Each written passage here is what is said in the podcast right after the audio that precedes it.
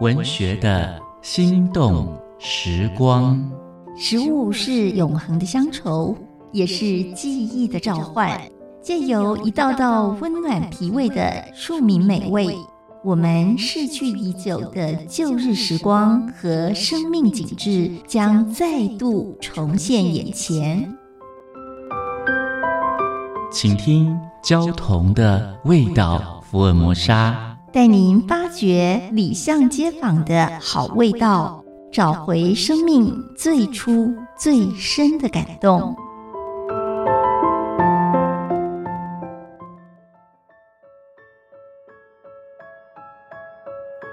大家好，我是焦桐，今天和大家分享的是桐仔米糕党阿米哥。大学毕业的时候，我租房子在南机场社区附近。常常吃夜市的小德张党仔米糕配排骨酥汤，米糕很软鱼，排骨酥汤浓郁。后来西藏路出现一家假七碗面级的米糕，小小一碗，分量轻得像怀石料理。有一天中午，我连吃了两碗以后，反而升起焦虑的饥饿感，就对室友姚生啊、翠芬说：“吃七碗何难之有啊！”在他们怂恿之下。大声宣布，我要吃七碗。很多事跟政治一样，只能做不能说。坏就坏在我扬言要吃七碗米糕，老板可能闻言就升高了战备。送来的第三碗米糕忽然变得沉甸甸的，明显是用力压实过，又浇了很多的卤汁。我必须一直喝饮料才能够解渴。本来美妙的怀石米糕忽然变脸，咸得要命，而且一碗比一碗沉重，不祥的感觉袭上心头。勉强吃到第五碗，来不及了，过河卒子只能接受挑战。第六碗又比第五碗沉又咸，不行了。到了第七碗，天哪！老板加了半斤盐在卤汁里面吗？我在意识模糊中，终于以无比坚定的意志克服了七碗米糕。老板并未立刻释放我这个穷文青，他迅速添置了十几个空碗叠高在我的面前，拿起相机猛按快门。后来那张照片被放大，贴在店门口以广招来。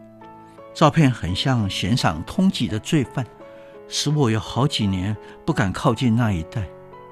米糕就是油饭，差别是米糕有时候没有加佐料拌炒，而装在桶模里的催熟的就是党仔米糕。